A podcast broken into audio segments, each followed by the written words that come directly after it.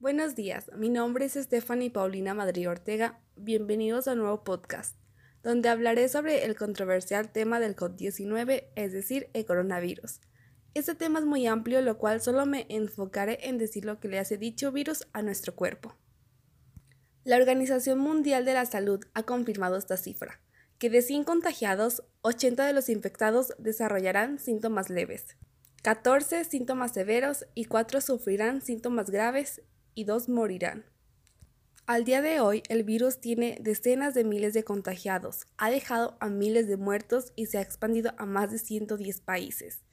Expertos creen que el contagio se produce cuando aspiramos pequeñas gotas expulsadas a través de la tos o estornudo de una persona infectada. Además sabemos algunos síntomas como cansancio, fiebre y tos seca aunque también algunos contagiados pueden tener dolores, congestión nasal, dolor de garganta y diarrea. ¿Qué le hace exactamente coronavirus a nuestro cuerpo? ¿Cómo lo infecta? ¿Y cómo quedamos después de superar la enfermedad? Bueno, para empezar hay que dejar algo muy en claro. El coronavirus es principalmente un virus respiratorio.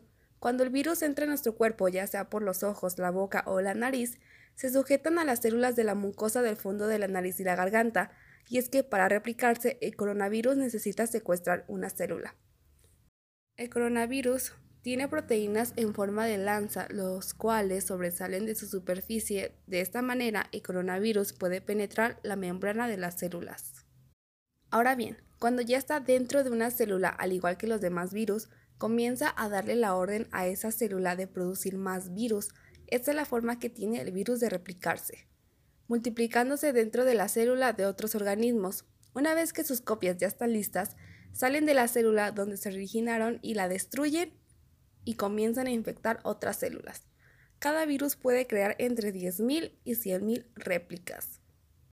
Después de esto, el cuerpo se da cuenta que el virus está ahí, que algo anda mal. Es por eso que produce una respuesta inflamatoria para tratar de combatirlo. Por eso es que se siente un dolor de garganta y también la nariz tapada. Ahora bien, el virus después de ahí se dirige hacia los conductos bronquiales, que son las vías respiratorias que llegan a los pulmones, y de ahí produce una inflamación en la mucosa de estos conductos. Esto provoca irritación y por ello empezamos a toser. Mientras esto ocurre, aumenta la respuesta inflamatoria, porque el cuerpo está peleando contra el virus y como consecuencia de esto aparece la alta temperatura, es decir, la fiebre. Es entonces que nos sentimos mal y dejamos de comer porque no tenemos apetito. La situación podría empeorar si el virus deja el conducto bronquial y llega a los pulmones, donde provoca una inflamación, neumonía.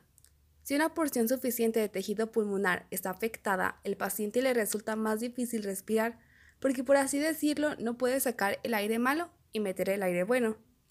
Es así que el cuerpo no puede recibir oxígeno suficiente, es entonces que el paciente necesita que le conecten a un respirador.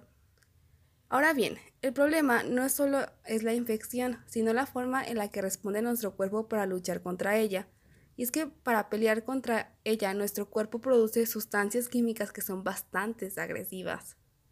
En un nuevo estudio se está dejando ver, aunque todavía no está comprobado que el virus podría dejar un daño irreparable en nuestros pulmones y nuestro sistema respiratorio, además que puede afectar otros órganos como el corazón, el hígado y los riñones, así como sistemas corporales como el de la sangre o el sistema inmunitario.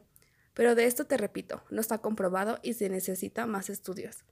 Pero se está dejando ver que el coronavirus, aunque una persona sane en algunos casos, podría dejar daños irreparables. Esta información está dicha por los expertos para que tú entiendas cómo es como ataca el virus, qué le hace a nuestro cuerpo y los daños que podría dejar.